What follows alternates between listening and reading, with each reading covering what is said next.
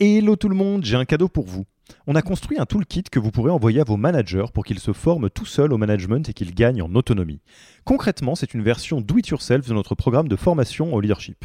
On a pris notre formation, on en a fait une version écrite sur Notion, une version vidéo avec plus de 9 heures de bonnes pratiques managériales et même une version podcast pour devenir super fort en management en faisant son running.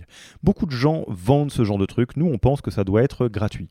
Pour avoir accès à tous ces bonus, il vous suffit d'aller sur www.yaniro.co slash bonus, B-O-N-U-S, et on ne vous demandera même pas votre email. Sur ce, je vous laisse avec l'épisode du jour.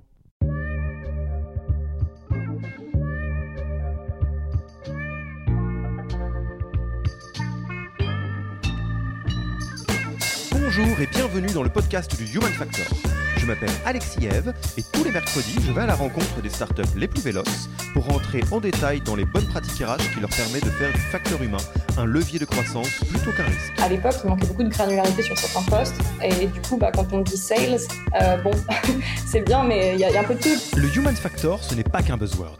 C'est aussi le nom de notre premier livre les clés de l'alignement entre associés, d'une organisation adaptée ou encore de la bonne relation à son travail, The Human Factor, c'est 100 pages de retour terrain des plus belles startups et de bonnes pratiques actionnables. Si vous voulez en savoir plus, allez tout simplement sur www.yaniro.co slash book. On met le lien dans la description de l'épisode.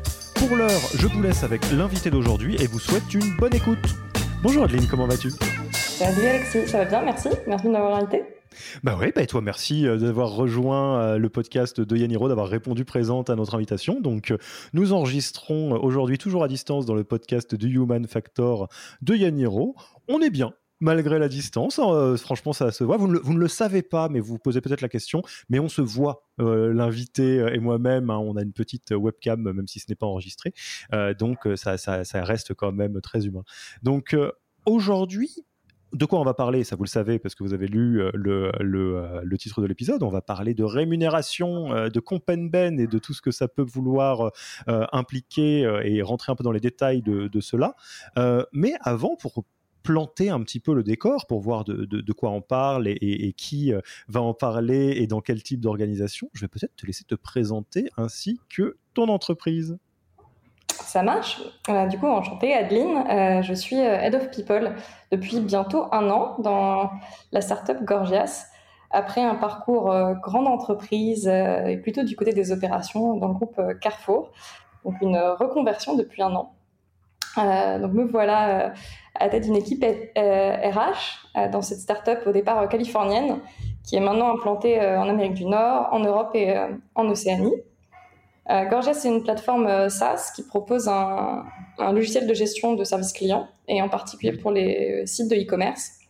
Notre produit, en fait, il réunit toutes les réclamations euh, clients que, tu peux avoir en, général, qui arrivent par mail, Facebook, WhatsApp, téléphone. ça met tout au même endroit et ça permet d'automatiser la réponse aux clients afin qu'elle soit super rapide et de très bonne qualité. Donc en gros, notre mission, c'est de permettre à toutes, euh, toutes ces plateformes de e-commerce de délivrer une super expérience client. Top. Et euh, si on veut se donner un petit peu l'idée, si on ne connaît pas l'entreprise, Gorgias, c'est combien de, personnes et ça existe depuis combien de temps et sur combien de pays? Parce que sur la REM, ça a forcément euh, un impact. Tu as donné les zones, mais dans les grandes lignes. Ouais. Donc à l'heure actuelle, si on est très précis, nous sommes 208. on vise 300 d'ici la fin de l'année. Euh, on a été fondé en 2015, mais l'accélération, elle, s'est vraiment faite en 2019 euh, avec euh, la première série A, puis la série B en 2020. Donc voilà, pour donner une, vision de l'entreprise. Et dans les pays, ben, on est effectivement aujourd'hui dans une quinzaine de pays, si on compte les personnes qui sont remote, mais avec des sièges aux US, au Canada, en Australie, en France, en Serbie, bientôt en Roumanie.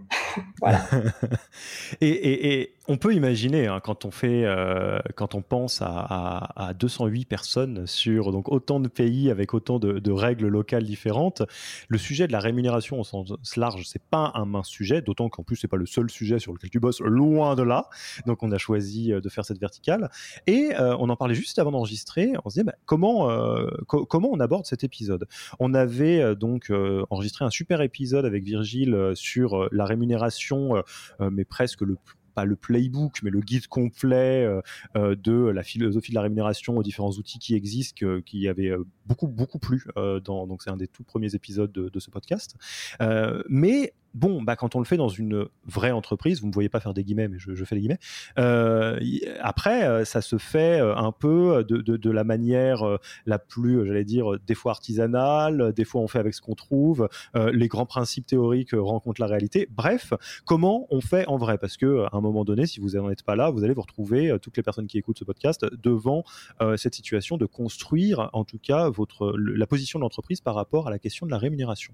Donc, ce que j'ai décidé de faire et que j'ai proposé à Adeline, qui a gentiment accepté, euh, c'est de penser à euh, l'un de mes amis très proches qui vient de rejoindre une startup euh, spécifiquement sur ce sujet-là, donc qui est HR business partner et qui a la mission de la rémunération, en me disant mais alors quelles sont les questions qu'il pourrait poser et quelles sont les réponses que pourrait donner Adeline sur son expérience en tous les cas de ce qui a été fait chez Gorgias. Donc on se plonge vraiment les, les deux pieds dedans, on rentre, on va parler de la rémunération chez Gorgias. Commençons par le début. Euh, quelle était la problématique ou l'enjeu au moment où tu as rejoint la boîte? Parce que j'imagine bien qu'il euh, n'y avait pas que dalle, hein, c'était pas on donne de l'argent de temps en temps aux gens et puis on voit comment ça réagit. Euh, mais pour autant, vous avez eu l'envie ou le besoin de passer à un niveau supplémentaire ou de refondre un petit peu le, le process. Est-ce que tu peux m'en raconter un peu ce point de départ? Oui, tout à fait. Euh, effectivement, euh, tu as raison, quand je suis arrivée, euh, heureusement, il y avait déjà des choses en place et qui étaient le reflet un peu de la culture de la boîte. et c'est très vite la leçon que j'en ai tirée. Je pense que les premiers process qui sont en place, ils sont le reflet de la culture d'entreprise et du coup, forcément, des fondateurs. dans notre ADN, à nous, il y a vraiment cette notion de data. tout doit être fondé sur la data et on ne prend pas des décisions uniquement euh, avec les tripes, on les prend en se basant sur le marché, en regardant ce qui se passe euh, pour, euh, pour donner du sens aux gens. Donc il y avait déjà une, volonté de s'appuyer sur des outils. on s'appuyait sur une plateforme que je peux citer qui s'appelle OpenComp, qui est une plateforme californienne, pour avoir des données de marché. Donc il y avait déjà ça en place. Donc quand on voulait bah, offrir un salaire à quelqu'un, on allait regarder cette plateforme bah, pour s'appuyer là-dessus. Et puis, comme tu l'as dit, bah, on a des gens un peu partout. Donc ça, c'était bien, ça nous donnait de la data euh, californienne, mais euh, les salaires californiens, euh, comme certainement beaucoup de gens le savent, ils sont un ils sont californiens. Ils sont, ils sont californiens. Ils sont, ils sont, ils sont dodus. Ils correspondent à la réalité californienne du, du niveau de vie ils sont, ouais, même, au-delà, mais oui, tu as raison, ils sont, ils, sont, ils sont dodus, ils sont un peu, ils sont déconnectés aussi de plein d'autres, plein d'autres pays dans le monde. Et évidemment, quand on demande des personnes qui travaillent en Serbie ou qui travaillent à, Belgrade ou à San Francisco, on est sur des niveaux de vie complètement différents. Donc il y avait déjà eu cette volonté assez tôt dans l'entreprise de se dire euh, il faut qu'on puisse euh, s'appuyer sur de la data, mais euh, bah, on ne va pas offrir un salaire californien à des gens en Serbie ou l'inverse, ça n'aurait aucun sens. Donc il faut pouvoir avoir une conversion qui s'opère entre une data unique et les localisations, et notamment des villes. Donc il y avait un peu des bribes de ça qui avaient été construites, de dire tiens, on va essayer de construire des, des multiplicateurs, euh, ce qu'on appelle, et ça y est, je commence déjà à parler anglais. je t'avais dit que anglais, ça y est, ça commence. des location multipliers, donc des, voilà, des, des, coefficients en fait, où on prend un, salaire américain euh, calculé sur de la data, qu'on va ensuite multiplier par euh, un coefficient pour, pour aller traduire cette data en, selon, selon les pays. Attends, donc ça, ça existait déjà ou c'était embryonnaire au moment où tu as rejoint euh, le projet? Ouais, c'était, ça existait. Alors, il n'y avait pas beaucoup de villes. Euh, la façon dont étaient calculés les, ces fameux location euh, multipliers était pareil en, démarrage.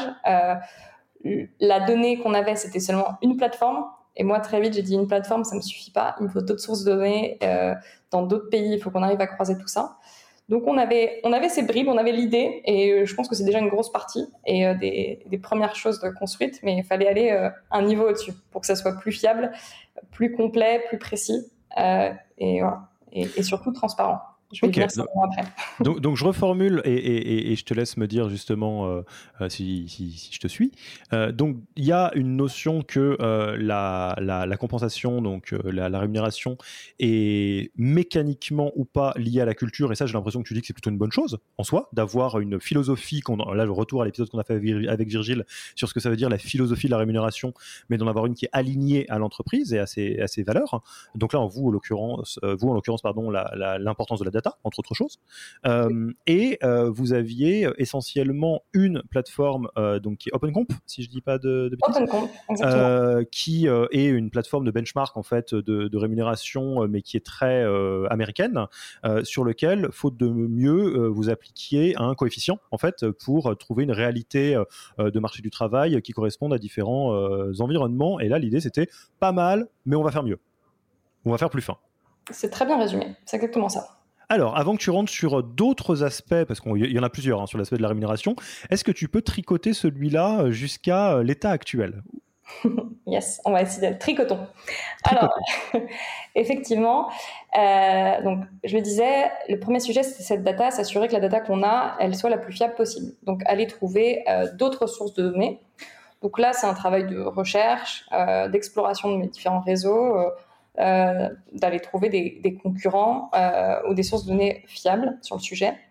Euh, je souhaitais volontairement... Versus OpenComp, va en gros complémenter la data, le data point de OpenComp. Parce que comme tout, en fait, comme beaucoup d'outils, quels qu'ils soient, quel que soit le domaine, certains sont bons sur certains sujets, mais sont un peu moins bons sur d'autres. donc, c'était intéressant de se dire, OK, comment, comment on va chercher d'autres data? Par exemple, OpenComp bah, était bien, mais il y avait, à l'époque, il manquait beaucoup de granularité sur certains postes. Et du coup, bah, quand on dit sales, euh, bon, c'est bien, mais il y, a un peu tout dans, le, dans sales. Ou quand on dit RH, pareil, c'est vaste. Donc, chercher plus de granularité. Euh, chercher aussi, par exemple, des, la data sur des postes plus seniors. Euh, forcément, quand, les boîtes grandissent, on commence à chercher des postes de niveau senior directeur, VP. Ces, ces données-là, elles sont plus dures à trouver. Donc, euh, première phase, c'était de la recherche. Donc, effectivement, on a trouvé d'autres sources de données auprès d'autres outils. Donc, euh, j'y vais, je les cite, mais notamment Option Impact, qui est, un, qui est, très, qui est pas très granulaire, mais qui en de la data assez fiable sur tout ce qui est VP. Euh, l'outil PAVE, qui est en balbutiement, mais qui a pas mal de data sur la partie engineering.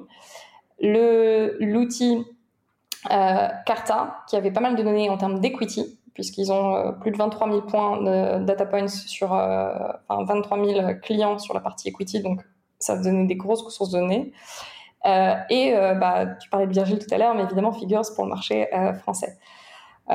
donc voilà, l'idée c'est de dire, voilà, on a tout ça. si, on, si on regarde, bah, en, se figeant, non pas sur un, mais sur cinq, cinq outils, quand on commence à avoir cinq outils qui nous disent un chiffre, euh, ma data, elle est forcément beaucoup plus fiable que si j'en ai un seul. Et parfois, quand j'avais deux outils qui donnaient des chiffres très, très, très différents, ce qui arrivait, je me disais, OK, euh, comment ça se fait? Et du coup, il faut que j'aille creuser euh, peut-être avec, dans le détail ce qui se passe. Euh, question de, de, de, de naïf qui euh, ne suis pas, euh, donc c'est pas mon métier quotidien de faire ça. J'ai l'impression, bah alors tu me diras, c'est tout toute la raison pour, la, pour laquelle Virgile a créé Figures, mais ça me semble lunaire de voir à quel point il y a peu de sets de data sur ces sujets-là. parce qu'en gros, ce qu'on est en train de se dire entre les lignes, c'est qu'avant Figures, en France, sur le marché français, il y avait, il y avait quasiment rien mm. de structuré, c'est ça? Oui, alors effectivement, euh, il y avait des études payantes euh, qui étaient un peu à un instant T, sauf que bon, la, composition, ça bouge euh, au fur et à mesure de l'année, au fur et à mesure que tu embauches des gens. Et, en plus, pas forcément avec pas forcément de visibilité sur le nombre de, de, data points pour chaque pour chaque job. Donc je suis effectivement, moi c'était une des surprises, c'était de se dire tiens en France il n'y a pas finalement pas grand pas grand chose sur le sujet. Donc à part des échanges entre collègues euh, sur Slack. Au fait, euh, cherchez à embaucher telle personne, vous êtes sur, euh, vous êtes sur combien, vous? J'ai 60, 60 en tête, c'est bien, c'est pas bien, c'est trop, c'est pas trop C'est vrai que c'était assez, assez limité. Mais moi, je suis arrivée en, du coup dans cette boîte avec la vision en Californie, donc moi, j'étais déjà consciente de ces outils-là. Et c'est quand je dis, mais en France, il y a quoi? Bah, il n'y a rien, il n'y a pas encore. Ça commence. Ah, d'accord. C'est ça, exactement. effectivement, ça peut sembler lunaire, mais c'était le cas.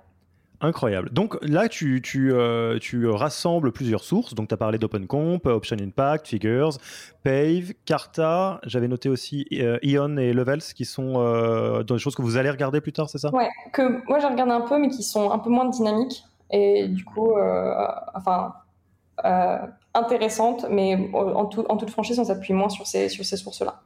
Ok, donc euh, là, euh, bien joué. Je pense que déjà, tu vas faciliter euh, grandement la vie de beaucoup de gens qui nous écoutent, y compris de, de mon, mon ami que je salue. voilà, le boulot du benchmark est fait. comment on va plus loin? Donc là, maintenant, tu as de la data, très bien. comment, c'est quoi l'étape d'après? Ouais. l'étape d'après, alors pour une boîte internationale, c'est la partie ou pas d'ailleurs, mais la question se posait vraiment pour nous, évidemment, c'est cette partie de location multipliers, ces fameux, euh, ces fameux multiples, euh, comment est-ce qu'on les construit. Euh, et c'est intéressant parce que je suis souvent challengée sur ce point, mais je suis assez convaincue, donc je me lance. je suis persuadée que ces index, ils doivent être une, un mix entre le coût de la vie, et ça, ça, nous semble tous évident. Oui, le coût de la vie, il n'est pas le même. je reste sur mon exemple de Belgrade et de San Francisco, évidemment. Il y, y, a un écart de 1 à 4. Euh, donc euh, voilà, le coefficient San Francisco c'est 1, Belgrade c'est 0,25. Euh, mais c'est pas suffisant. Pourquoi? Parce que bah, en fait, parfois les salaires dans les villes ne sont pas le reflet de ce coût de la vie. Et on le voit bien si on prend, si on se revient deux secondes sur la France. et les chiffres que je vais donner sont juste illustratifs. Mais peut-être que l'écart de salaire entre quelqu'un qui vit à Paris et quelqu'un qui vit à Nantes va être de 5% alors que l'écart du coût de la vie entre Paris et Nantes, il n'est pas de 5%, il est bien plus important. En bref, euh, oui, tu vis mieux euh, potentiellement dans, ces villes-là et tu vis mieux à Nantes qu'à Paris en termes de pouvoir d'achat. Et, euh, tant, mieux, et c'est un fait, et c'est comme ça dans plein de boîtes. Tu parlais du coût de la vie de San Francisco. Est-ce que les salaires de San Francisco sont le reflet du coût de la vie de San Francisco? Non. Pas que. non, pas que, effectivement. Mais en revanche, il y a tellement de boîtes qui se sont implantées qui a effectivement cette montée des salaires. Les salaires sont montés, montés. Il y a plein de boîtes qui ont eu des fonds, qui ont levé des fonds, qui ont pu se permettre d'avoir ces salaires aussi compétitifs. Euh, et du coup, si tu t'appuies que sur le coût de la vie, bah, tu vas te pointer avec des salaires qui ne sont pas du tout le reflet du marché. Donc, bonne chance pour embaucher. je, sens arriver l'offre et la demande avec ces gros sabots. Mais tu l'as parfaitement vu arriver, effectivement. En fait, c'est un mix des deux. Et moi, je suis persuadée que ces location multipliers, ils doivent prendre en compte le coût de la vie, évidemment, et, euh, et, et cette loi du marché. Et comment tu la mesures, du coup? On reconstruit à côté un index euh, à partir de la, plateforme, enfin pas qu'elle, mais surtout euh, Glassdoor. Donc on ne regarde pas la valeur de Glassdoor en tant que telle. Le, chiffre, on s'en fiche, en plus c'est du déclaratif. Mais en revanche, on se dit quel est le salaire déclaré euh, en moyenne par un software engineer à San Francisco? Quel est le salaire déclaré en moyenne par un software engineer à Paris? Et en faisant le ratio des deux, tu as un index qui se construit. Et tu, à partir des deux, en fait, en combinant ton coût de la vie, et notamment le coût de la vie, je pense qu'une des sources les plus fiables, c'est Nimbeo.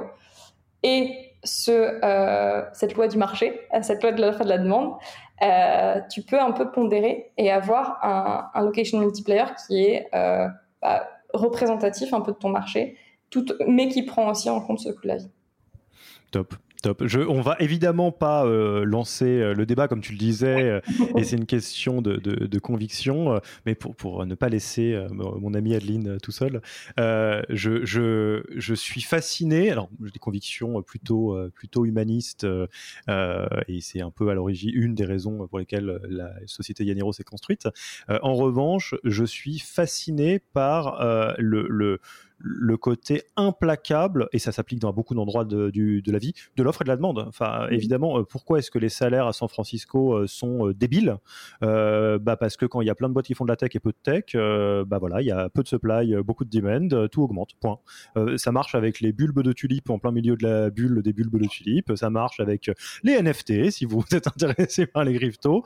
Est-ce que c'est débile? Peut-être. Est-ce que c'est des bulles? Potentiellement, mais dans tous les cas, quand on est dedans, à un moment donné, il faut quand même des techs pour faire avancer la boîte. Hein et des sales et des choses comme ça.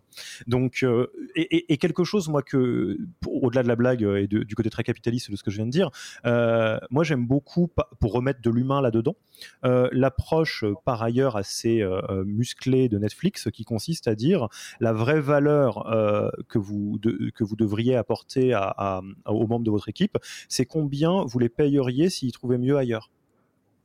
Bah ouais, évidemment il euh, n'y a pas de raison, euh, en tout cas, de, s'attendre à ce que ça se passe bien si vous payez euh, les gens moins bien que ce qu'ils peuvent trouver ailleurs. Alors attention, hein, toutes choses comprises dans le package, c'est là où on parle d'un package complet. si vous faites, si vous avez la possibilité de trouver trois fois plus en allant déménager en Californie, mais que vous aimeriez bien garder ça en, en restant à Nantes, bah non, c'est pas pareil. C'est pas toute chose égale par ailleurs. D'où l'offre, la demande, la négociation, tout ça, tout ça. Très cool. Donc là, vous en êtes là. Je te laisse avancer sur les autres aspects que tu as travaillé Je continue le tricotage. Euh, continue le tricotage, exactement. Il y a une autre notion dont on n'a pas parlé et, qui m'est venue quand tu parlais de ton exemple, qui est effectivement comment on se place par rapport à ce marché.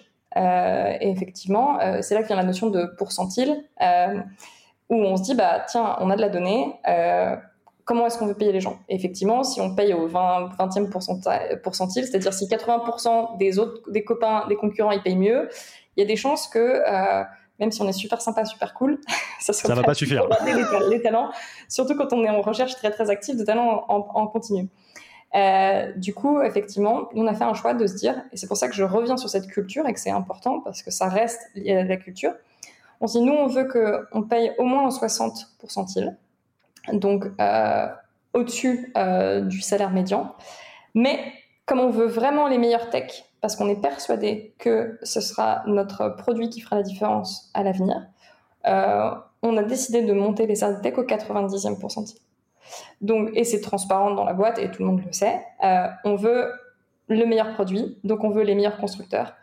Euh, donc, on a des salaires au 60 pourcentile pour tout le monde dans la boîte et au 90e pour les équipes tech voilà pourquoi la culture est importante, parce que ça, effectivement, pourquoi Est-ce que ça se, ça se produit sur la data? Oui, c'est la data du 90e pourcentile. Est-ce que c'est faire? Je ne sais pas. Est-ce que c'est c'est cohérent avec ce qu'on veut construire? Oui, ça l'est. Euh, donc, euh, donc voilà. J'ai une question. J'ai la réponse d'avance parce que sinon, tu n'en parlerais pas aussi librement dans, dans cet épisode. Mais donc, j'imagine que cette, euh, ce principe fondateur est également partagé, transparent. Bien sûr. En fait, on arrive du coup au quatrième pilier. Tu me fais ma transition, j'ai trop de chance. Eh, c'est ça? Voilà la balle.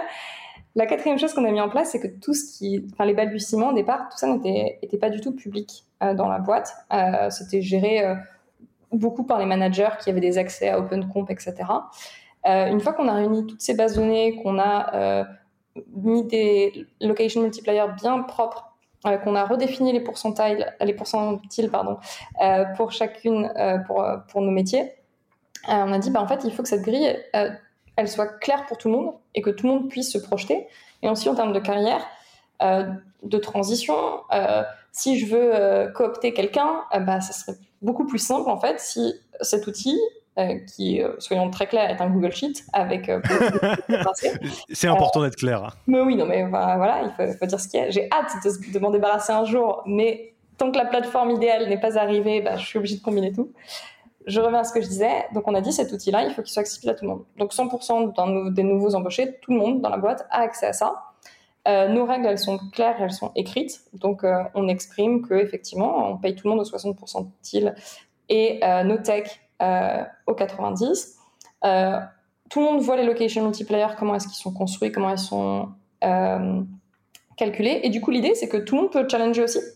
En fait, si je continue un peu dans le tricotage, la dernière, une fois qu'on a fait tout ça, moi j'avais très, j'avais, je, un peu. Sans blague, t'as un truc qui est super sur le Google Excel et tu fais. Alors donc, soyons bien clairs. Vous, je, caricature, c'est pas ce que t'as dit. Alors donc vous, on vous paye maxi bien. Vous, on vous paye plutôt mal, mais c'est prévu au programme. Vous êtes d'accord? Non, je sais que tu payes personne mal, mais ça me fait rire. Après, en étant voilà, au 60%, enfin, ok, encore une fois, quand tu es au 60%, euh, je pense que tu peux pas dire que tu payes mal les gens. Bien sûr, tu as bien compris ma blague. Hein. Et j'ai compris la blague, évidemment. Euh, mais du coup, l'idée, c'est de dire, bah, tout le monde accède, donc tout le monde peut challenger. Donc tout le monde voit la data. Et, et parfois, et c'était le but, et moi j'ai vraiment dit aux gens, allez-y tester le truc. Euh, enfin à fond. Et challengez-nous et je comprends pas pourquoi non un et vous êtes sûr que cette database est bien etc euh, de façon euh, parce que déjà un on est humain on voit pas tout. Ça reste ça reste beaucoup de data et ça reste un sujet touchy. Donc les deux combinés bah, il faut il faut être à l'aise pour se faire challenger.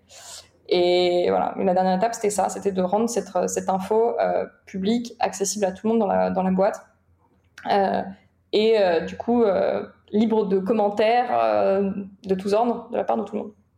Et alors, comment ça a réagi? Eh ben, exceptionnellement bien. C'est-à-dire que, euh, comme je te dis, j'étais assez, j'étais un peu flippée, hein, parce que je me disais bon, euh, est-ce qu'on est raté à côté de quelque chose? Une fois que tu as tout checké dans tous les sens, etc. Alors moi, la partie tableau Excel me fait euh, rêver de là où je suis. Je me dis que ça a l'air hyper fun. La partie d'après me fait un peu froid dans le dos, effectivement. Ouais. en fait, il y a eu beaucoup d'enthousiasme de la part des équipes.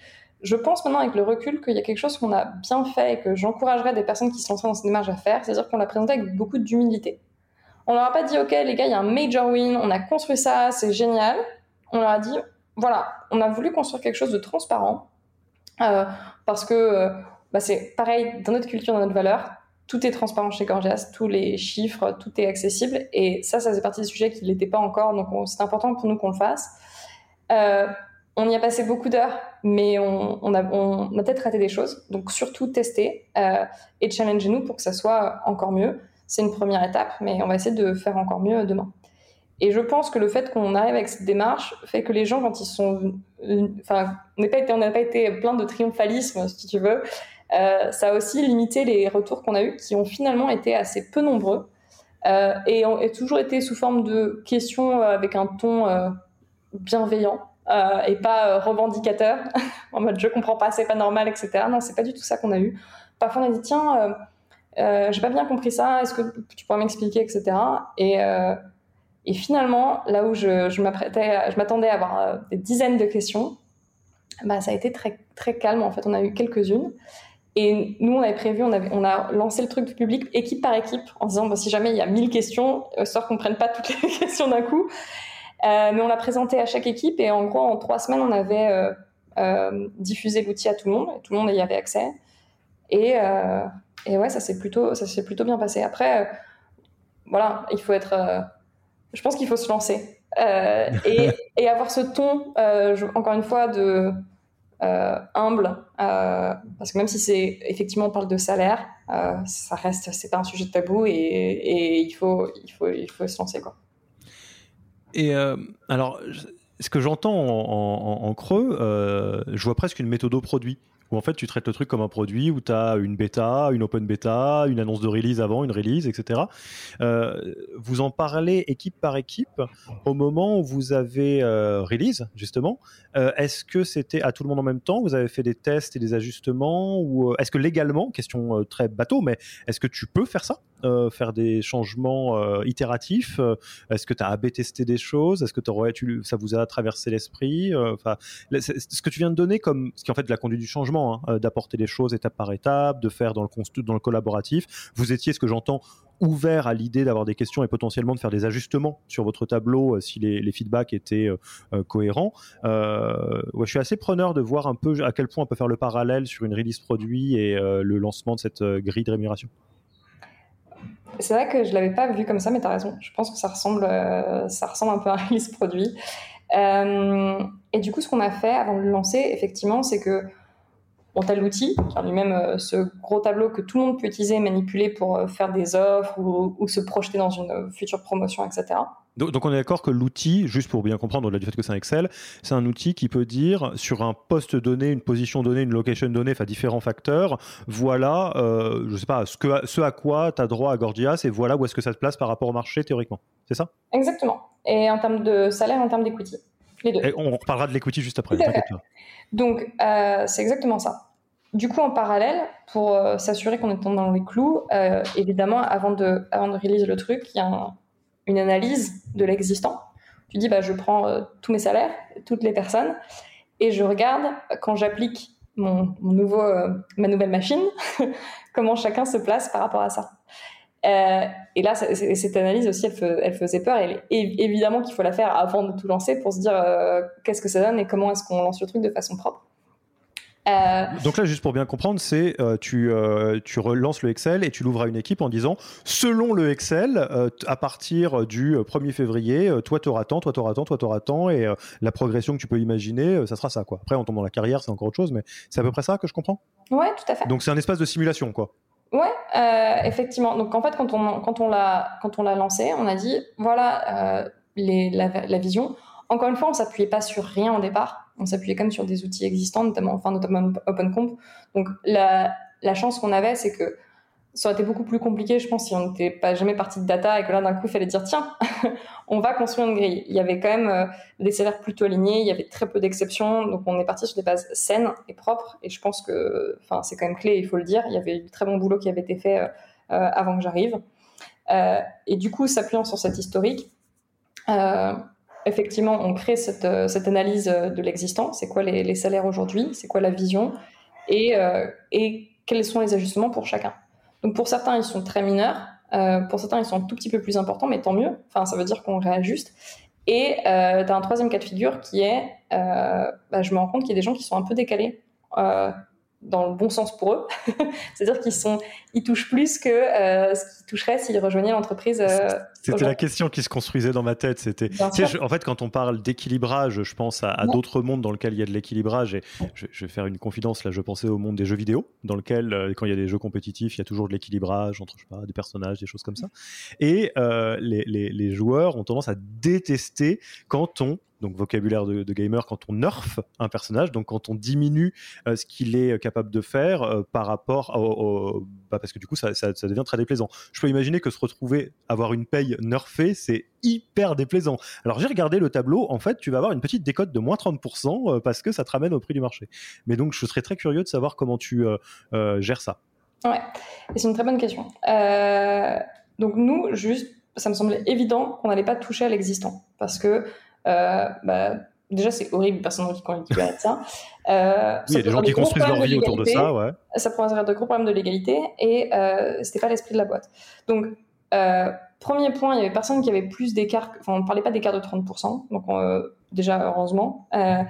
et pour les quelques personnes qui étaient effectivement là-dessus, bah encore une fois, transparence et communication. Donc, l'idée, c'est que moi, j'ai travaillé comme ça avec chaque manager. Donc, j'ai vu les managers d'équipe en leur disant voilà ton équipe, voilà en gros comment ça va se passer. Donc, tu as des ajustements mineurs, etc. Bon, pour toutes ces personnes, il y a un très léger ajustement euh, ici, ici, ici. Euh, là, ils sont légèrement dessus, légèrement en dessous. Mais surtout, l'idée, c'était de pouvoir signaler les personnes qui étaient un petit peu, euh, enfin, qui étaient un peu plus déconnectées, en disant voilà, tu as cette personne dans ton équipe qui est un peu déconnectée. Ce que nous, on t'encourage à faire, c'est bah, de le voir ou de la voir, de, de, leur présenter et de leur expliquer pourquoi. Et du coup, de leur dire qu'évidemment, il y a zéro implication à venir, mais de leur partager aussi que euh, lors d'une promotion, prochaine promotion, euh, bah, ça sera peut-être pas un jump euh, à plus 12, plus 15, mais on sera plus près d'un jump à plus 4, plus 5. de façon Pour remettre sur les clous, quoi. Exactement, de façon à ne pas créer de la déception et que ça soit clair pour eux. Donc c'était de se dire, bah, on fait un discours rassurant et un discours qui a du sens de façon à ce que ça soit transparent. Donc chaque manager a fait ça avec les personnes de leurs équipes. Euh, qui au moment où on l'a fait devait représenter, je pense, une quinzaine de personnes dans la boîte et on devait être 150, donc 10%. Euh, et ça s'est bien passé. donc voilà. Là aussi, tu été en sueur avant? Bah, En soi, euh, je dirais que je pense que j'ai la chance de bosser avec des gens euh, super intelligents dans la compréhension. Je pense qu'il y a beaucoup de choses quand elles sont bien communiquées et qu'on donne du sens encore une fois, avec des chiffres de la data, le pourquoi, etc., euh, passe beaucoup mieux. Et l'idée, euh, et le fait d'arriver, ne t'inquiète pas, euh, évidemment, on touche pas ton salaire, il n'y a pas de sujet. En revanche, je veux juste que tu sois conscient qu'aujourd'hui, tu es un petit peu décorrélé de la, de la grille qui est construite, notamment sur ces données-là. Donc, le prochain jump pour toi, si on fait la simulation ensemble, bah voilà, il faudra plus attendre un 4-5% d'augmentation. Et je voulais que tu le saches maintenant plutôt que quand ça se passera pour pas être déçu. Et la réponse, c'est faire une offre, je comprends quoi. Exactement. Ok. Donc vous l'avez compris, on s'en doutait, mais ça va mieux en le disant. On ne nerfe pas les, salaires des gens parce que ça se passe mal quand c'est pas illégal. Euh, j'ai une question euh, quand même qui est, qui est relative à ça parce que euh, là ça, se passe ça se passe vachement bien quand même dans la manière dont, dont tu le dis. du coup, c'est quoi votre position, que ce soit en entretien annuel ou en entretien d'embauche, face à des gens qui ont des exigences qui sont hors grille? Parce que c'est la mmh. réalité. Je ne sais pas si vous en avez beaucoup, mais vous pouvez avoir des gens qui vont dire non, mais moi, je sais pas, je viens de telle école, ou donc je ne prends pas en dessous de temps, tant que ça c'est en recrutement, ou bien en, mobilité ou en promotion, on peut dire ouais, mais moi, mon manager, il m'avait dit que. Enfin bref, ça négocie dur et c'est hors grille. Vous avez une position du c'est mort dans ces cas-là, ou il y a des, des degrés de liberté? Ah, très bonne question. Euh, en gros, et pour que ce salaire, ce salaire calculateur, il marche, enfin cette machine euh, qu'on a construite, elle marche. Elle ne marche que si on reste dans les clous. Si on sort des clous, elle n'a plus aucun sens. Et, euh, ça se fait tout de suite en plus. Hein. Bah oui, non mais donc voilà. Donc l'idée pour éviter ce genre de problème, c'est de dire bah, en fait on va donner aux gens le choix quand ils nous rejoignent. Et du coup, quand on fait une offre chez Gorgias, une offre de salaire, on ne fait pas une offre avec un salaire, on fait une offre avec trois salaires. On fait une offre avec trois salaires et trois niveaux d'equity. En disant, je vais prendre un chiffre euh, rond et facile, dire, OK, je te fais une offre entre, euh, du coup, 45 et 55K. Euh, donc, tu peux choisir 45, 50 ou 55. Avec l'offre à 45K, tu as beaucoup d'equity. Avec l'offre à 50, tu as moyen d'equity. Avec l'offre à 55, tu as beaucoup moins d'equity. Tu as le choix. Et ça change tout parce que du coup, euh, tu as le choix entre les trois. Donc, euh, le fait d'avoir le choix euh, positionne le candidat dans une position où on ne lui impose pas quelque chose, c'est lui qui décide. et il décide en fonction de ses envies. J'ai besoin de plus de cash ou moins, ou je me vois rester très longtemps dans la boîte. C'est un, choix stratégique de prendre de l'equity. Et les rares cas qu'on a eu en termes de négociation, et je les ai recomptés hier parce que je me ah bon, seulement, on, en a eu 9 sur 208, ce que je, trouve. C'est OK. Euh, c'est euh, bah, du coup potentiellement, vu qu'on travaille avec ces options, donc on les appelle options 1, 2 et 3 dans notre jargon à nous. Option 1 étant celle avec le moins de cash et beaucoup d'equity, et l'option 3 étant celle avec plus de cash, moins d'equity. Dans les cas où les gens disent bah ouais mais je, suis un peu limite moi sur le, cash, on dit ok bah on, crée une option 4 euh, où on applique exactement la même règle, c'est-à-dire qu'on va rajouter 5% de cash en plus, mais on va diminuer l'equity d'autant. Donc en fait, euh, et en revanche, on sort jamais de ces clous-là. Et ça, c'est très clair et c'est très ferme. Et le fait que ça soit public et que notre, euh, notre, calculator, euh, tout le monde y ait accès, ça permet aussi que toutes les offres qui partent, elles soient toutes alignées et vérifiables par tout le monde et, et propres. Et, et, du coup, c'est assez bien parce que cette partie de négociation, elle met très J'interromps l'épisode une petite seconde pour vous rappeler que si vous voulez envoyer à vos managers la version Do It Yourself de notre formation en management, il vous suffit d'aller sur www.yaniro.co slash bonus B-O-N-U-S. Sur ce lien, vous trouverez gratuitement toute notre formation en version vidéo, podcast et la boîte à outils du management Notion qui était jusqu'alors réservée aux managers conformés.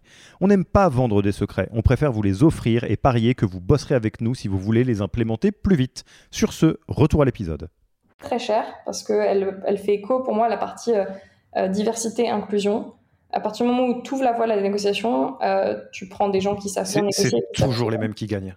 Exactement. Et en fait, nous, on pas on ne veut pas recruter les meilleurs négociateurs. Alors si, certainement en sales, etc. Mais sinon, de manière générale, on veut, on veut recruter des gens qui sont bons et on s'en, et on s'en fout de leur background scolaire et on s'en fout de leur capacité à négocier un salaire.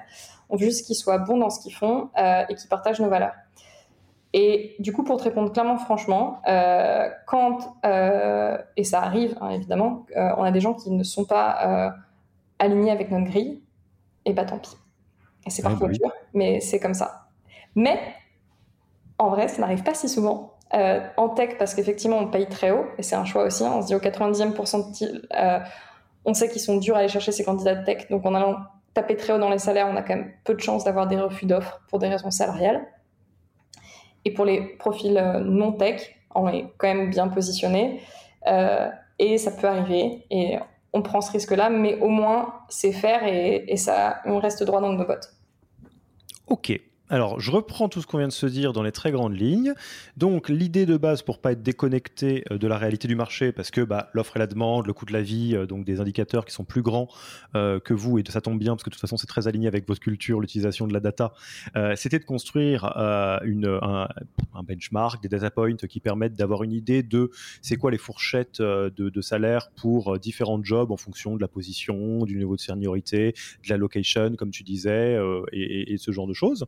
Euh, après, vous, vous êtes positionné sur un pourcentile par rapport à ça en fonction de ce que vous estimiez euh, plus ou moins stratégique, pour le dire tel quel, et ça c'est lié à la stratégie de la boîte. Hein. Euh, voilà, ça va, Gorgias, ça va passer par le produit, donc on, va, on veut les meilleurs techs, donc on veut mettre le paquet là-dessus. En tout cas, on peut.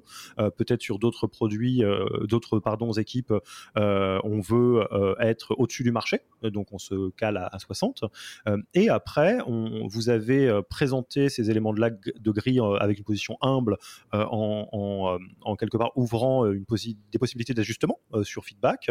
Ça n'a pas donné grand-chose de très très grave. Et après, il est question d'appliquer ça en s'assurant que bah, les, les, les, les, heureux et heureuses gagnantes qui étaient du bon côté de, du pourcentile, bah, on leur enlève pas ça, mais que par contre, on le rééquilibre plus tard dans d'éventuelles augmentations pour remettre dans les clous. Et après, on ne dévie pas de ces clous, mais par contre, on a des degrés de liberté qui sont le vase communicant que sont l'equity euh, et, euh, et euh, le salaire fixe, c'est ça? C'est parfaitement résumé. Allez, tu sais, c'est un job. et ce qui me donne envie d'aborder deux sujets encore qu'on n'a pas abordés. et le premier, on l'a abordé de très loin, c'est l'equity. donc déjà, peut-être question qui est, naïve, hein, mais c'est mon rôle. Pourquoi donner de l'equity Je reviens et je me répète sur cette histoire de culture. dans la culture et très forte et, de façon très forte dans notre ADN, il y a, euh, je suis désolée, c'est l'anglais, euh, extreme ownership, donc euh, vraiment une. Mince, d'un coup je bloque. Je ne sais pas dire ownership en français. Ben pareil, je suis coincée, mais bon, on va espérer que les gens comprennent. Mais du coup. c'est une forme de responsabilité, de prendre un sujet. Exactement, c'est le fait de, de prendre, de prendre le sujet. Et du coup, vu que tu es propriétaire de tes sujets et de, et de, de, ce, de, ce, de ce que tu fais et de ce que tu avances euh, pour la boîte et dans cette extrême responsabilité, ça avait du sens de dire bah, la meilleure façon de créer cet esprit-là, c'est qu'on soit tous euh, co-honneurs, euh, copropriétaires de, de, cette boîte. Donc effectivement, de l'equity pour tout le monde, c'est pas très français, et ça je l'ai découvert un peu plus tard, c'est beaucoup plus fréquent aux États-Unis. c'est effectivement, du coup en faisant un peu de recherche là-dessus, je me suis dit tiens, il y a quand même culturellement, au-delà de chaque boîte, d'un point de vue juste euh, pays, il y a aussi une approche très différente sur l'equity. Euh, donc, de l'equity pour tout le monde. Euh, premier, premier élément de, la culture, c'était la première décision. Alors, je pense qu'on n'aura pas le temps de rentrer trop dans les détails des outils parce qu'il y en a beaucoup en France dans le milieu startup. On aime beaucoup les BSPCE, par exemple. Est-ce que tu peux nous donner au moins, dans les très très très très grandes lignes, la philosophie de ce que ça veut dire euh, de l'equity pour tout le monde? Parce que moi, la question, pareil, je vais jouer un peu naïf, mais euh, que je me pose, c'est euh, est-ce qu'il y a un pool fini d'equity qui est distribué à, tout le monde? Mais dans ce cas-là, quand est-ce que ça s'arrête? Parce que à force de diviser le gâteau, au bout d'un moment, il en reste plus. Est-ce que ça veut dire qu'on fait de l'émission d'actions prévues là-dedans Mais dans ce cas-là, au bout d'un moment, tu dilues tout le monde? Enfin, sans, rentrer trop dans les détails techniques, parce que c'est, on n'est pas un, un podcast financier, euh, ça me rend quand même un petit peu curieux de, dans la vraie vie, qu'est-ce que ça veut dire mm. Donc effectivement, il y a, effectivement, tu as raison, le, gâteau, il n'est pas limité. Donc tu as, effectivement un pool d'actions, euh, l'Employee Stock Option Pool, le fameux ESOP, que parfois on peut voir dans les... Je le dis parce qu'au début, quand on démarre là-dedans, c'est quoi ce truc ESOP Voilà, c'est la part du gâteau qui est prise. Employee Stock Option, Pool. Juste pour, pour, ma culture, parce que moi, je, je, ne, le sais pas, euh, ça varie de combien à combien dans les grandes lignes? C'est quoi un gros euh, ESOP et c'est quoi un petit ESOP En fait, c'est très difficile de répondre. Impossible de répondre à ça, ok. Ouais, en fait, il faut raisonner en termes de quel pourcentage du gâteau tu veux donner à tes employés. Oui, c'est à ça que je pensais. encore une fois, je vais t'embêter parce que ça va dépendre des, pays. Euh, je sais juste te dire que la taille des gâteaux en France pour les employés, il est beaucoup plus petit. Euh, ça peut aller juste entre 2 et 10% alors que tu vois, Gorgias, on est quasiment à 40 Donc c'est. Waouh Donc ça veut dire que tu as 40% des, des, des, actions qui vont aller aux employés et le, les 60% sont répartis entre founder, business angel, fonds d'investissement, institutionnel, de tout, de tout yes. quoi. Incroyable. Ah ouais, c'est. Effectivement, parce que moi j'avais plutôt des chiffres entre 5 et 15 en France. Mm. Ouais. Ok. Donc du coup. Euh encore une fois, c'est, après, c'est un choix. Et comment est-ce que ce gâteau, il peut varier en fonction des levées de fonds et tout ça? Euh, bah, Nous, typiquement, l'idée, c'est de se dire, quand on fait des levées de fonds, euh, bah, vu que les, on veut que les gens ils puissent avoir du cash, on, peut, on leur dit, il y en a qui veulent vendre euh, à un bon prix.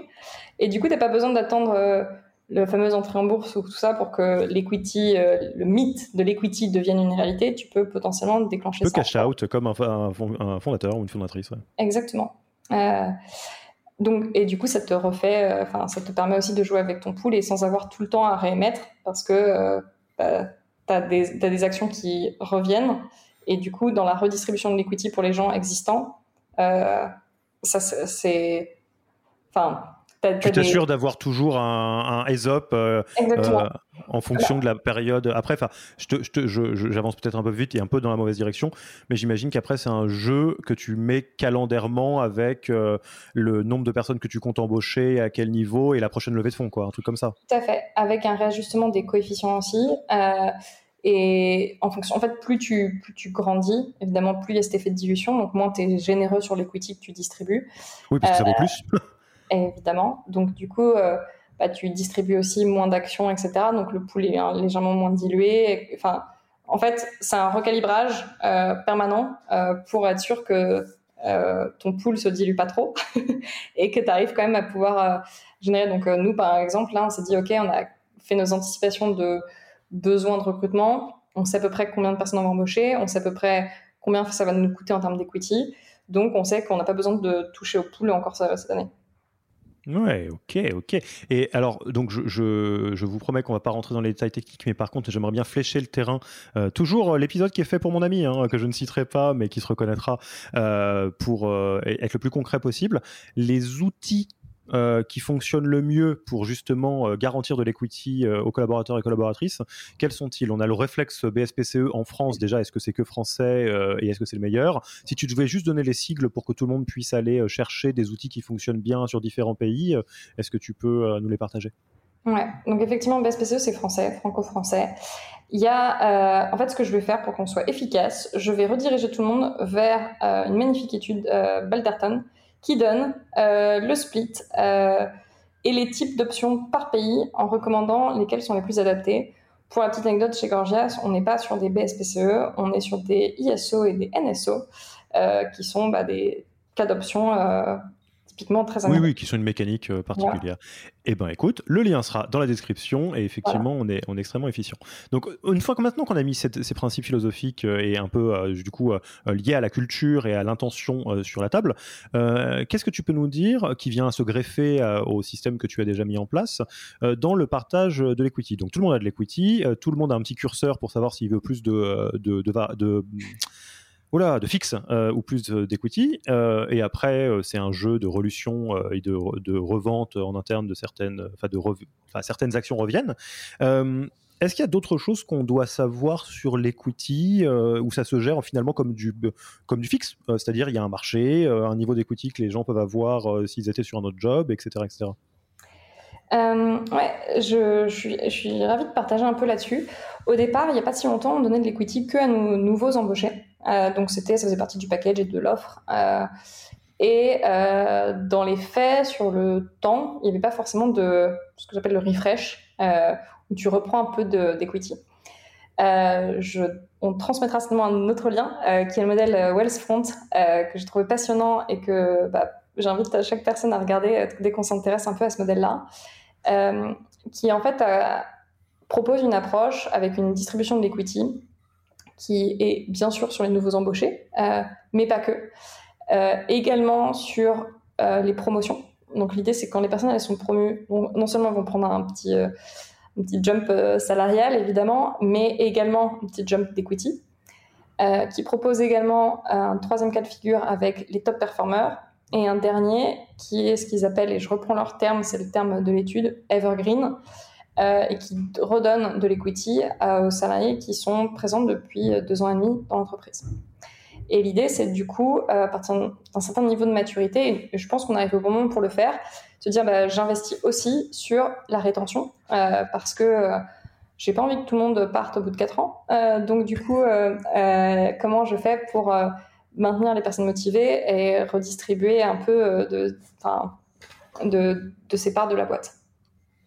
Ok, ok. Et, et, et le, l'aspect qu'on n'a pas abordé encore, enfin, c'est plutôt deux aspects, et je pense qu'on aura fait un tour qui est vraiment pas mal, hein, là, tous les deux. le variable, comment ça fonctionne? Mmh. Eh bien, ça dépend des équipes. Euh, on a fait un choix d'avoir euh, pas de variables pour les équipes tech. Euh, parce que qui sont très bien payées. Qui sont, qui sont 90e pourcentile plutôt. Je n'ai pas de jugement de valeur, mais en tout cas qui sont. Exactement. Donc, du coup, qui sont très bien payés. Donc, pas de, pas de variables pour ces équipes-là parce que difficile à mesurer et pas forcément générateur de, de quoi que ce soit en plus. en revanche, pour les équipes customer facing, donc on a les et qui du coup rapportent du business directement et où euh, on va dire on peut mesurer facilement ce qui est ce qui est ce, qui a apporté à la boîte en termes de, revenus. Les, salaires qui se payent tout seuls. voilà, business, business développement, euh, Customer Success, puisque chez nous, les Customer Success vendent aussi un peu des, des add-ons. Oui. Et puis, ils gèrent le churn, donc ça se mesure assez bien. Le churn et euh, les équipes marketing pour tout ce qui est euh, outbound, génération de leads, etc. Donc, toutes ces équipes-là ont un bonus euh, qui est mesuré, enfin, qui est calculé, ça dépend des équipes, mais entre, entre 12 jusqu'à 40% pour les sales du total salaire. Et, et, ça, comment vous arrivez à cette conclusion? C'est un retour aux analyses du marché ou euh, euh, c'est autre chose? Euh, tu veux dire le, le, le pourcentage derrière lui-même? Oui, tout à fait. Parce que là, je comprends bien la mécanique. Il y a une partie des équipes où vous considérez qu'on peut vivre, enfin, je vais le dire avec un terme qui est très froid, où le fait de rajouter un variable changera pas grand-chose. Parce mmh. qu'ils ont déjà un salaire qui est confortable et donc il n'y a pas vraiment, j'allais dire, de raison de le faire, qu'on le fasse ou qu'on le fasse pas, ça, ça se passera. Ils seront pas plus heureux ou plus malheureux. Il y a des profils sur lesquels, que ce soit par culturellement ou parce que c'est plus facile à faire, parce que vous pouvez les, les, les, les connecter à des, des, objectifs directs de ROI, hein, euh, sur des sales, de l'outbound, des choses comme ça. Euh, vous décidez donc de faire du variable, et les pourcentages de ce variable, vous les sortez d'où? De la même étude marché, donc du location et tout le bazar, ou euh, d'autres choses? Ouais, ça vient toujours du même endroit, effectivement. une grosse partie de ces plateformes, elles te font, elles te partagent un benchmark qui te partage la base mais également euh, le variable. Euh, donc, tu arrives un peu à, déterminer, euh, pareil, en mixant tout ça, quel doit être le pourcentage entre base et variable. Ok, ok. je réfléchis sur toutes les questions que je pourrais avoir vraiment, et normalement le truc il sera, il sera proof complet. la seniorité. Parce que j'imagine que la seniorité interne, c'est plus dur à, voir dans les, les, sets de data que tu as, mais peut-être que je me trompe. Euh, est-ce qu'il y a euh, quelque part un petit multiplier de euh, tu es là depuis 5 ans sur l'equity ou sur le fixe? Sur la partie salaire, non. on considère que quand on embauche quelqu'un pour faire un job qui est le même que son collègue, alors certes, il y en a un qui a un petit peu d'expérience, mais derrière, ils vont faire le même job et on ne veut pas faire de différence sur les salaires. Et on pense que les refresh de salaire euh, liés à la seniorité uniquement finissent par créer un dégât sur le marché où tu as des gens qui du coup finissent par être surpayés par rapport à ce qu'ils font euh, et par rapport au marché et qui du coup, s'ils veulent un jour partir, ne partiront pas parce qu'ils sont trop bien payés. Et ça, c'est encore une fois pas du tout notre culture. On veut qu'on ait, avoir des gens qui restent parce qu'ils adorent ce qu'ils font, parce qu'ils apprennent, mais certainement pas parce que euh ils ont fini par être décalés par rapport à, euh, par rapport à ce qu'ils font. Je fais une toute petite incise là-dessus parce que euh, on a été confronté il y a pas longtemps, dans, je ne vais pas évidemment nommer ni personne ni la boîte, dans un cas de figure de ce genre-là, et euh, je pense qu'on se rend pas compte d'à quel point dans la vraie vie, sociétalement, c'est dramatique. Euh, c'est parce que on pourrait se dire ah ouais mais c'est pas sympa ou je sais pas ou avoir un jugement de valeur en trouvant que c'est un, euh, peu inhumain de pas considérer la, la seniorité au sens le temps dans l'entreprise et donc les années de bons et loyaux services.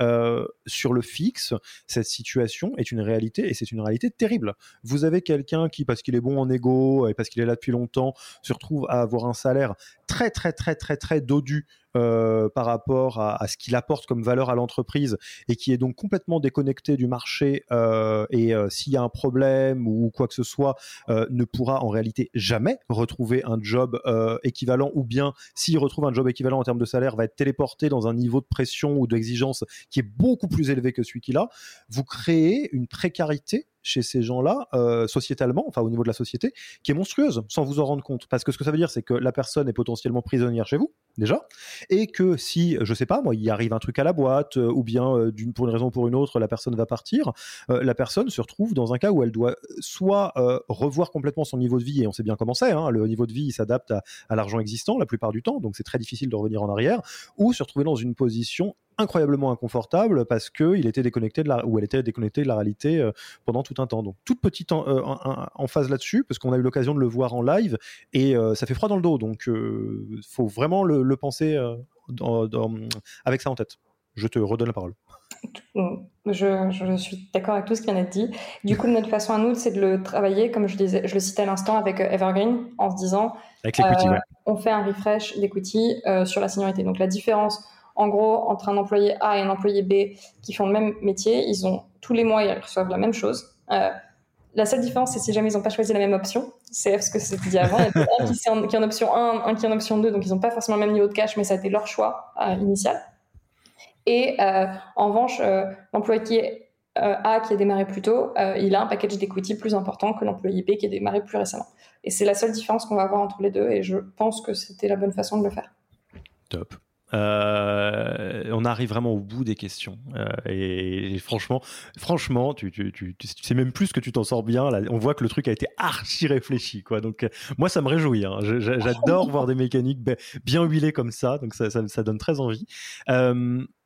La, la, compensation, la rémunération, c'est le fixe, le variable et l'equity.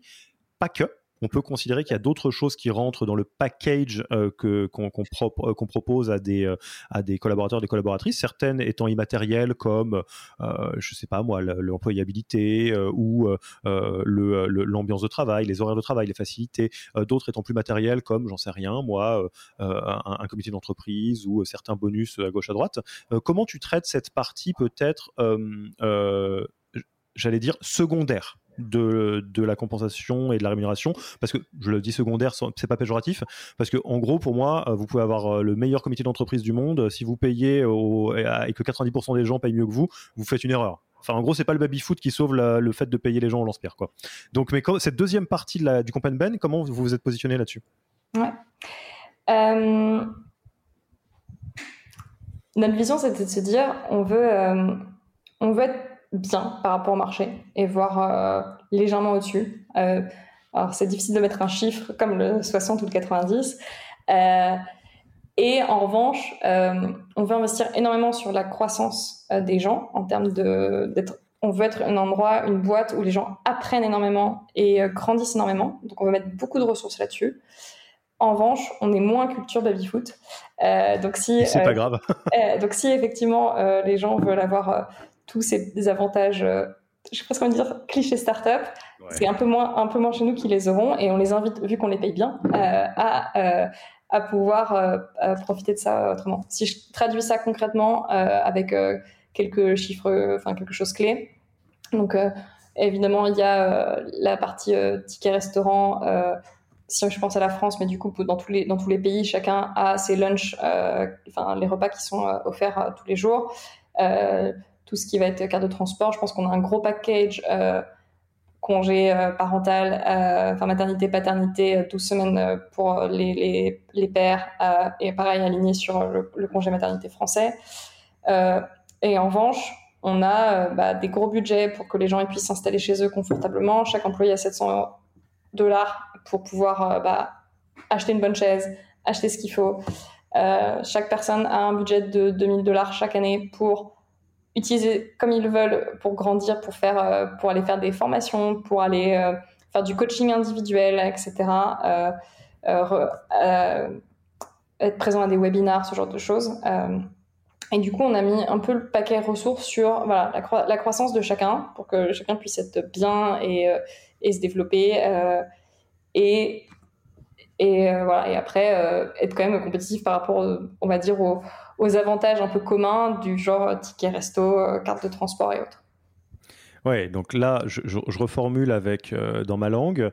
Il y a s'aligner au marché pour des choses qui font, euh, enfin entre guillemets, qui, qui seraient des désavantages marché. Tu vois, effectivement, si vous ne payez pas les tickets resto, si vous ne faites pas des choses comme ça, et euh, mettre du, du, de l'effort sur des choses qui sont des avantages cohérents avec la culture ou l'intention de la boîte. Vous voulez faire grandir les gens, vous avez un budget coquet pour vous former, être coaché, donc grandir.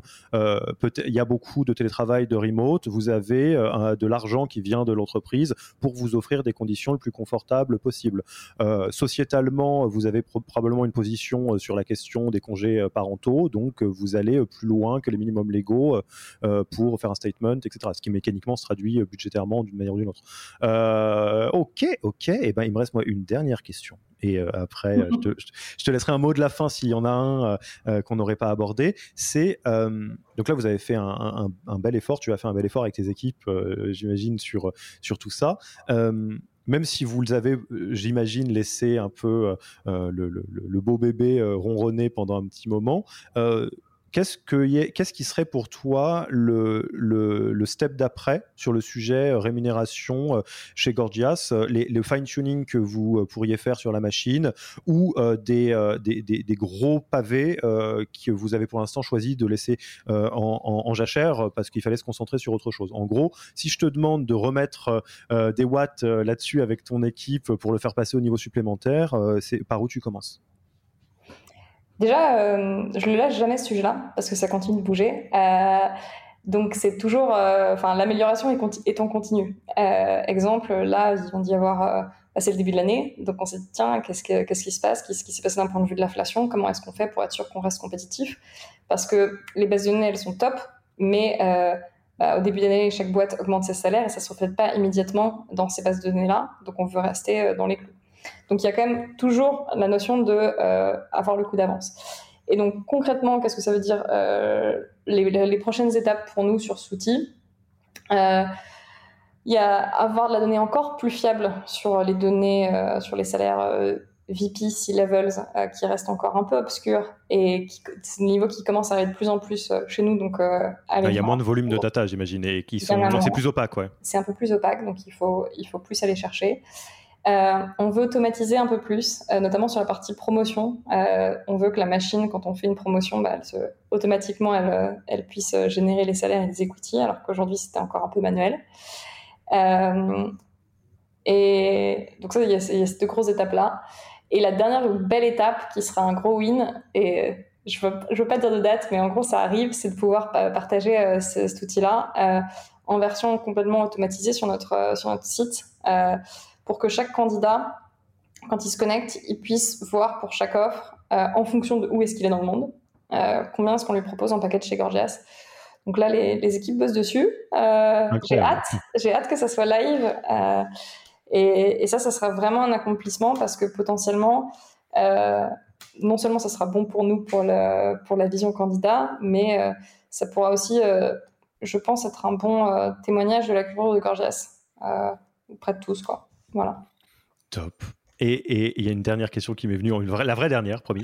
Euh, vraiment, de manière assez rapide, c'est quoi euh, ton, avis personnel, ou, ou si c'est pas un avis tranché euh, et que c'est en exploration, il n'y a pas de problème, sur des, des, types de rémunération qu'on pourrait qualifier d'audacieux, exotiques, peut-être, comment je pourrais dire, pionniers? Euh, au sens où là, euh, je, je, rétropédale un un tout petit peu, euh, l'approche que vous utilisez, c'est une approche qui, est, qui va avec la culture Gorgias, qui est data-driven. Et c'est ni bien ni mal, c'est un, parti pris. Il y a beaucoup d'entreprises qui ont des attitudes pionnières, qui ont créé ce qui est devenu un précédent ou un standard qui a été adopté par plusieurs personnes. là, dans la rémunération, on a entendu des entreprises qui testent de, payer tout ou partie du, du, fixe en, crypto-monnaie, par exemple. on pourrait envisager des, tests qui sont faits sur les congés, par exemple, au-delà des congés par an. Ça m'intéresse dans ce qui est en dehors de ta culture, de la culture gorgeous plutôt, euh, de savoir quel est ton avis ou ton, euh, ton sentiment par rapport justement à des choses qui sont plus pionnières, plus exotiques, plus étonnantes. Je pense que c'est intéressant de regarder ce qui se fait. Et ce qu'il faut, c'est être, euh, effectivement être à l'écoute et et d'écouter un peu les, les retours de ces entreprises-là. je pense qu'il y a aussi des choses qui se font et qui finissent par se défaire parce que ça marche, ça porte pas trop ses fruits. Donc, mon approche, elle serait plutôt prudente curieuse et prudente. C'est-à-dire que écoutons, regardons, attendons un peu euh, de voir comment, comment ça fonctionne et avant d'aller de, de mettre en place. Ce dont je suis convaincue, c'est que ça reste un des sujets les plus touchy pour tout le monde parce que euh, évidemment, on a on va dire, on a, je pense, cette chance en startup que beaucoup de personnes qui y sont, euh, y sont par passion. c'est pas beaucoup, je pense, des jobs euh, juste pour manger, c'est des jobs euh, que les gens font avec euh, beaucoup d'intérêt. Donc c'est chouette, c'est une chance, mais ça reste quand même ben, un moyen de, de subsistance, donc c'est important et c'est clé pour tout le monde. Donc j'avoue qu'aller sur la partie expérimentale de ce qui est tout en bas de la pyramide de Maslow, pour moi, c'est j'ai un gros, un gros warning à titre bah perso qui s'affiche.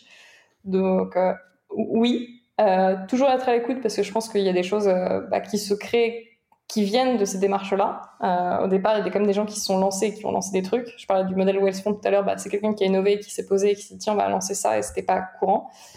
Mais je serais l'approche prudente. Laissons les autres tester et attendre d'être sûr que c'est bien. Et là, why not Voyons ce qui est robuste. Exactement. Eh ben, un, grand merci, euh, Adeline. On va, on va passer tranquillement à la fin de l'interview. Euh, première question. Euh, quelqu'un a envie d'échanger avec toi suite à ces épisodes? J'en suis sûr hein, que tu vas avoir des, des, petits appels.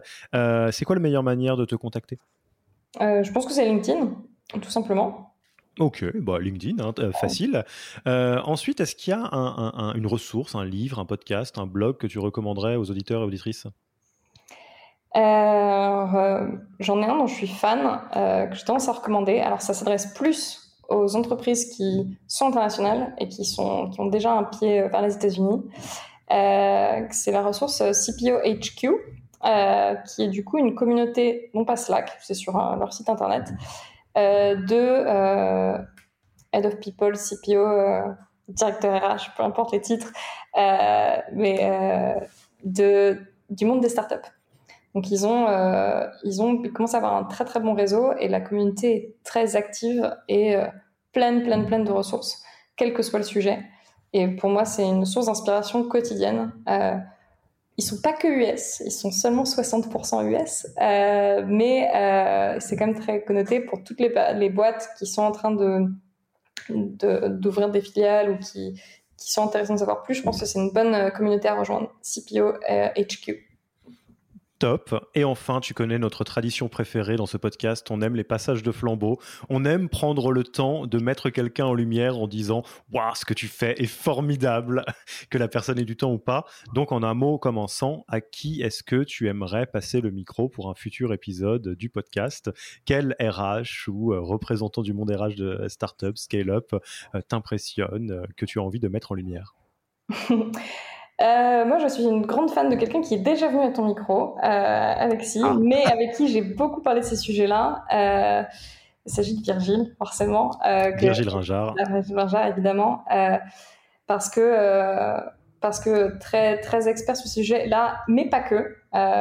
pour la petite anecdote, Virgile et moi, on est voisins de bureau, puisqu'on a, on a la chance d'être d'être co, colocataire de nos, de nos bureaux à Paris, à Strasbourg-Saint-Denis. Donc, j'ai la chance d'échanger particulièrement avec, avec lui euh, régulièrement. Et euh, bah, c'est une source d'inspiration quotidienne. Donc, euh, tu l'as déjà vu, mais je pense qu'on a, toujours des choses à apprendre de Virgile. Donc, si je vais repasser le flambeau, je pense que ce serait pour lui. Et bah, écoute, déjà, c'est une belle occasion de dire tout, euh, tout le bien et, tout, à quel point Pierre-Gilles peut être fier de tout ce qu'il a réalisé et ce qu'il est en train de réaliser, je pense, pour l'écosystème startup français et les sujets, ces sujets-là, hein, les sujets de rémunération. D'autre part, on est à l'épisode 43 du podcast du Human Factor. Je pense que ça serait l'heure de rentrer dans un que sont-ils devenus sur mmh. certains épisodes. Donc, épisode 10 ou 11, Virgile Ringard nous avait parlé de la, du guide complet de la REM. mais entre-temps, bah, la boîte qu'il a montée, Figures, est devenue, alors je ne sais pas si on peut dire une grosse boîte, mais en tout cas, c'est devenu une, jolie fusée en train de décoller. Et donc, si la prochaine fois que tu le croises au bureau, tu peux lui dire qu'il est le bienvenu pour un épisode un an à peu près après pour savoir qu'est-ce que ça fait de passer de l'autre côté, de passer d'un statut de salarié RH à un statut de entrepreneur tout seul, comme tous les entrepreneurs au début, hein, où on est une fière équipe de 1, plus ou moins, euh, à euh, donc responsable, patron, fondateur d'une entreprise qui se veut, entre guillemets, start-up, euh, il est le bienvenu, évidemment. Donc Virgile, tu es toujours le bienvenu sur ce podcast. Je passerai le message. Allez, c'est bien noté. Écoute, un énorme merci euh, Adeline pour euh, cet épisode. Ça a été un vrai, vrai, vrai plaisir. Alors moi en plus, il ne faut pas m'en demander trop euh, sur ce genre de, de sujet sur lequel on peut geeker. J'adore. Donc c'était un plaisir de, te poser toutes ces questions. je te remercie vraiment beaucoup pour ton temps. Et puis bah, moi, il ne me reste plus qu'à te dire à la prochaine. Merci Alexis, à bientôt. Au revoir. Merci d'avoir écouté cet épisode. S'il vous a plu et que vous ne voulez rater aucun nouvel épisode, abonnez-vous à la newsletter en allant sur le site www.yaniro.co. Et à mercredi prochain pour le prochain épisode. Merci d'avoir écouté cet épisode.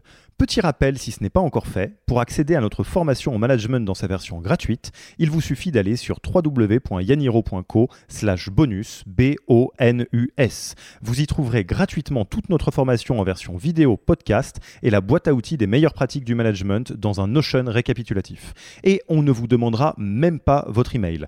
Profitez bien de cette formation gratuite, envoyez-la à tous vos managers et à mercredi prochain pour un prochain épisode.